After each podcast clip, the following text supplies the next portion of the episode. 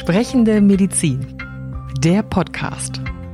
Dr. Klaus Reinhardt im Gespräch mit Daniel Finger. Heute die neue Brutalität.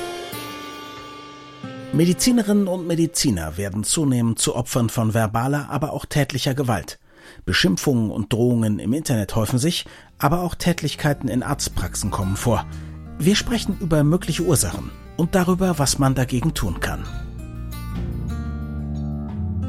Also erst waren Ärzte Halbgötter in Weiß, glaube ich, früher mal. Dann waren es wenigstens noch Respektpersonen. Jetzt werden sie selber Opfer von Gewalt oder von Beschimpfungen, von Hass. Es gibt eine aktuelle Studie aus den USA, die zeigt, wie oft Ärztinnen und Ärzte jetzt Opfer von persönlichen Angriffen werden oder auch sexueller Belästigung, sogar Todesdrohung. Und das ist erschreckend. Ist das jetzt ein amerikanisches Phänomen bei den verrückten Amis oder wird der Ton auch hier rauer? Also ich glaube, der wird auch hier rauer jedenfalls in bestimmter Situation, nicht in der vertrauten Arzt-Patient-Beziehung, die lange besteht, sondern da, wo eher anonyme Kontakte stattfinden, wie in der Notfallambulanz, Notfallsprechstunden, Notfallpraxen. Das ist ja ein ganz komisches und ganz besonderes Phänomen. Auch bei Unfällen, bei denen dann Ersthelfer vor Ort sind und helfen wollen, gibt es ja Menschen, die da einschreiten, die daran hindern wollen. Jetzt ist es offenbar so, dass in den USA zumindest, wenn es vor allem um so Morddrohungen und so geht, vor allem im Internet natürlich in sozialen sozialen Medien, dann sind das vor allem die Impfgegner. Ist das hier auch so, dass man mit Leuten, die sagen wir mal eher weniger wissenschaftlich unterwegs sind, Corona-Leugner, Impfgegner und so unangenehme Begegnungen hat oder kommen die gar nicht erst zum Arzt? Also ich glaube, der Arzt selbst hat mit denen im Wesentlichen keine Begegnungen. Ich als Bundesärztekammerpräsident allerdings durchaus schon mal. Also bei dem Ärztetagsbeschluss des mhm. jetzt online abgehaltenen Ärztetages, bei dem wir uns damit befasst haben, ob Kinder unter Umständen geimpft werden sollten oder zumindest haben wir beschlossen, man sollte darüber nachdenken, eruieren, ob es sinnvoll sinnvoll ist, wissenschaftliche Daten zusammenzutragen. Das ist ja missverständlich interpretiert worden als eine Impfpflicht für mhm. Kinder, die wir angeblich beschlossen hätten, was definitiv nicht so war. Später auch von der Plattform Korrektiv sehr deutlich richtig gestellt mhm. worden ist. Nichtsdestotrotz hat es dazu geführt, dass wir eine Art Shitstorm von Impfgegnern hier erhielten, zum Teil von ärztlichen Kolleginnen und Kollegen, gab es auch einige darunter, aber mhm. auch dann deutlich über 1000, glaube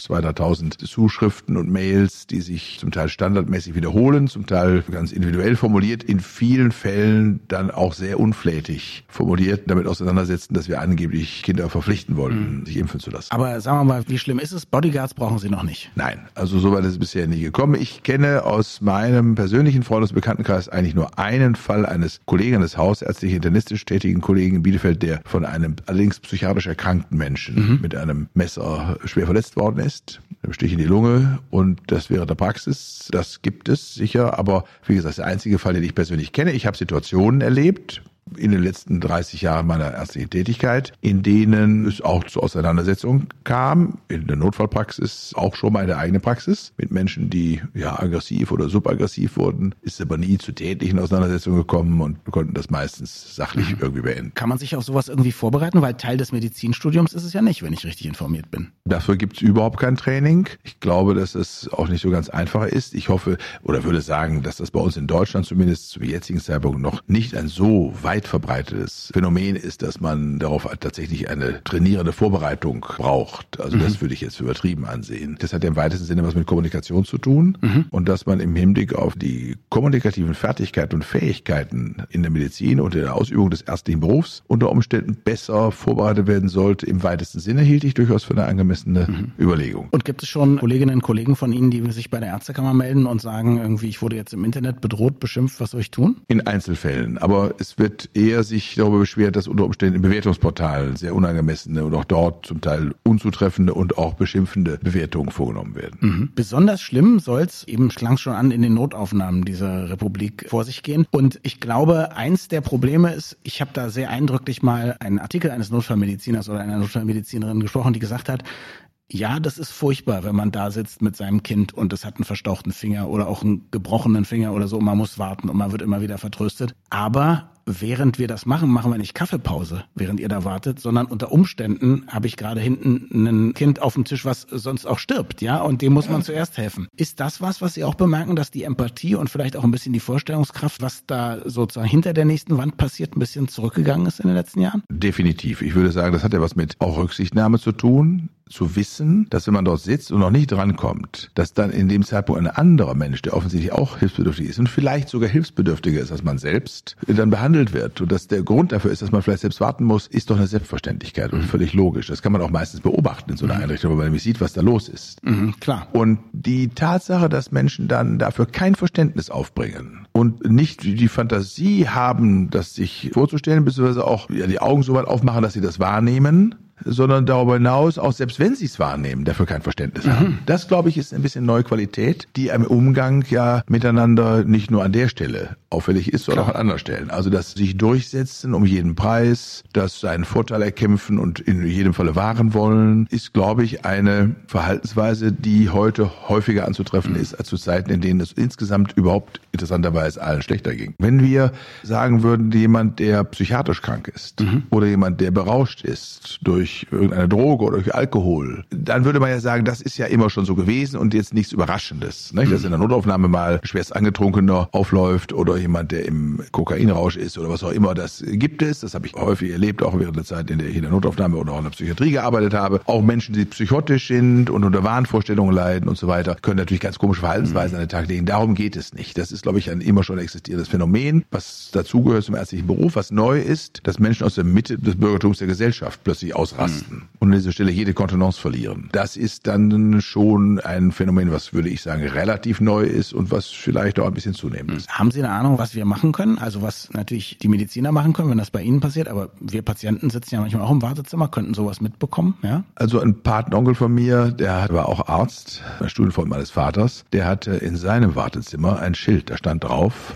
die Reihenfolge der Behandlung der Patienten ergibt sich aus dem Schweregrad ihrer Erkrankung. Mhm. Und der Schweregrad der Erkrankung, den stelle ich fest. Mhm. Ja, als Arzt. Ja. Und das war natürlich jetzt sehr patriarchalisch mit einer ziemlich deutlichen Ansage. Mhm. Aber da ist trotzdem etwas dran. Ja. Und ich halte es so, dass wenn in meiner Praxis sowas vorkommt, ich dann schon mich selber dahin begebe mhm. und das auch mit einer sehr deutlichen, klaren Ansage sozusagen. Die ist nicht aggressiv, aber die ist sehr eindeutig. Kommentiere und wenn daraufhin Verständnis eintritt und Ruhe und Sachlichkeit, ist alles gut. Mhm. Tut es das nicht, dann wäge ich ab, ob ich vor mir jemanden habe, der sich in einer medizinischen Situation befindet, die tatsächlich unverzügliches Handeln erfordert. Mhm. Dann bin ich in der Zwickmühle.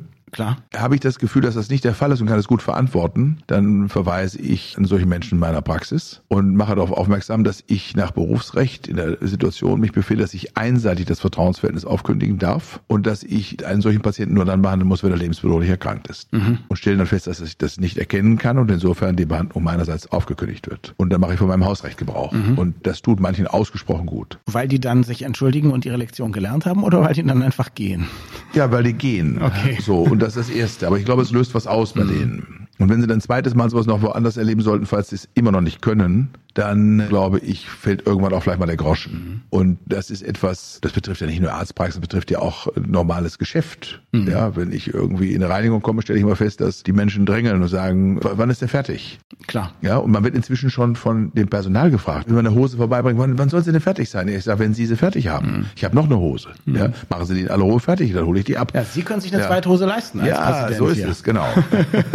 das ist ja schön. Jetzt ist das natürlich eine Sache, wenn es in Ihrer Praxis passiert. Das andere sind eben diese vielen anonymen Beleidigungen im Internet. Und das gibt's ja nicht nur bei Medizinerinnen, das gibt's ja auch bei Journalistinnen zunehmend und bei Politikerinnen auch ganz klar. Und da gibt's Leute, die mittlerweile sagen, bringe ich alles zur Anzeige. Ich lasse da gar nichts durchgehen. Andere sagen, ach na ja, ich lege mir lieber ein dickes Feld zu. Haben Sie da eine Politik? Ich meine, Sie sind ja nun auch Person des öffentlichen Lebens, aber nicht so viel im Internet unterwegs, glaube ich. Nein, das bin ich bewusst nicht und auch in sozialen Medien nicht so sehr. Ich twittere nicht und so weiter. Ich habe da keine Patentlösung. Ich mhm. bin davon wenig betroffen, glücklicherweise. Ich kriege Post, kriege Mails, aber das hält sich im Rahmen. Das mhm. ist bei weitem weniger als das, was wahrscheinlich manche Politiker geschieht. Mhm. Ich fand es mal bemerkenswert. Renate Kühners, die grüne Politikerin, hat vor einigen Jahren mal all diese Menschen aufgesucht, mhm. eine lange Reise unternommen und ist zu denen nach Hause gefahren und hat geklingelt und hat gesagt, hier bin ich. Mhm. Sie hatten mich mit sehr unflätigen Begriffen belegt, ja. die sexistisch waren. Und das fand ich sehr mutig und mhm. eigentlich eine tolle Aktion. Und das Interessante war, dass ein großer Teil von denen dann wie ein Soufflé zusammenfiel und gar nicht mehr so großspurig war, weil sie ihr plötzlich ins Gesicht guckten. Und ich mhm. glaube, es hat eben was damit zu tun, mit der Anonymität. Da, wo früher sich die Meinungsbildung abspielte, in der klassischen Antike, der Demokratie, der alten Griechen, nämlich auf der Agora, auf dem Marktplatz, da guckte man sich von Angesicht zu Angesicht, face to face, sagen mhm. die Amerikaner. Und face to face fällt das alles schwerer. Und darum bin ich unverändert bei aller Videokonferenzen und allen anderen Möglichkeiten der Kommunikation ein ganz großer Fan, jedenfalls dann, wenn es konfliktiv mhm. wird, dass man sich face to face begegnet. Ja, ich glaube, das ist ja wahrscheinlich auch das Rezept, wenn Sie sagen, ich gehe dann ins Wartezimmer, wenn einer pöbelt, so weil der kann eine Menge pöbeln, wenn Sie nebenan sitzen. So ist es. Ja? In dem Moment, wo ich da stehe, gewinnt das eine andere Qualität. Mhm. Ja, und er hat eine offensichtlich auch vielleicht in uns, ja, ich sag mal, damals geschichtlich angelegte Hemmung. Ja. Ja, das ist ja vielleicht auch irgendetwas, was biologisch bedingt, eine Verhaltensnorm, die sozusagen ihre biologische, evolutionäre Begründung hat. Wie Lachen ja zum Beispiel, was ist, was sozusagen eine Mischung ist aus Vertrauen schaffen untereinander, mhm. aber auch ein bisschen Abgrenzung. Also beides. Die Verhaltensforscher haben ja interessante Erkenntnisse in letzten 30, 40 Jahren gewonnen und die müsste man vielleicht mal dazu befragen, ja. Und was denn eine angemessene, auch vielleicht so systemische Antwort auf solche Bedingungen mhm. ist. Ich glaube auch, dass das bei so einem Fall wie, Sie haben ja auch Renate Künast zitiert, da ist es wirklich so, das sind Leute, die berauschen sich dann an ihrer Kritik in der Anonymität des Internets. Sobald es nicht mehr anonym ist, ändert sich das. Sicherlich ist es anders mit Leuten, die an einem Unfallort oder in einer Notaufnahme gewalttätig werden. Da müssen wir wahrscheinlich dann doch auch da muss man dann, glaube ich, gucken, ob es Bodyguards geben muss in Krankenhäusern. Ja, das glaube ich schon, dass es da Personenschutz oder zumindest Safety-Personal, Sicherheitspersonal geben muss, in manchen Situationen ohne Frage. Und da bin ich dann auch für ein sportliches Durchgreifen an der Stelle durchaus zu haben. Jetzt haben wir relativ neu das Gesetz zur Bekämpfung des Rechtsextremismus und, und das ist der wichtige Teil der Hasskriminalität. Hilft das auch Medizinern? Das kann man jetzt zum jetzigen Zeitpunkt noch nicht sagen. Es beinhaltet zumindest mal die Tatsache, dass gegen Personal im Gesundheitswesen jemand so etwas unternimmt, also übergriffig wird, Gewalt, welche Art auch immer anwendet, das Strafmaß sich erhöht und man also damit besonderem Augenmerk drauf guckt. Mhm. Und das muss sich erst zeigen, ob sozusagen die höhere Strafandrohung und der besondere Strafbestand, oder Straftatbestand, der da sich dann erfüllt, tatsächlich dazu führt, dass es seltener stattfindet. Das kann man zum jetzigen Zeitpunkt nicht sagen. Von der Anlage her müsste es im Grundsatz so sein. Vielen Dank fürs Zuhören. Wir freuen uns immer über Feedback an podcast.baik.de. Sprechende Medizin. Eine Produktion von Men in Text. In Zusammenarbeit mit der Bundesärztekammer. Die Redaktion hatte Maren Finger. Unsere Musik stammt von Klaas Oehler. Wir freuen uns über Feedback an podcast.baek.de.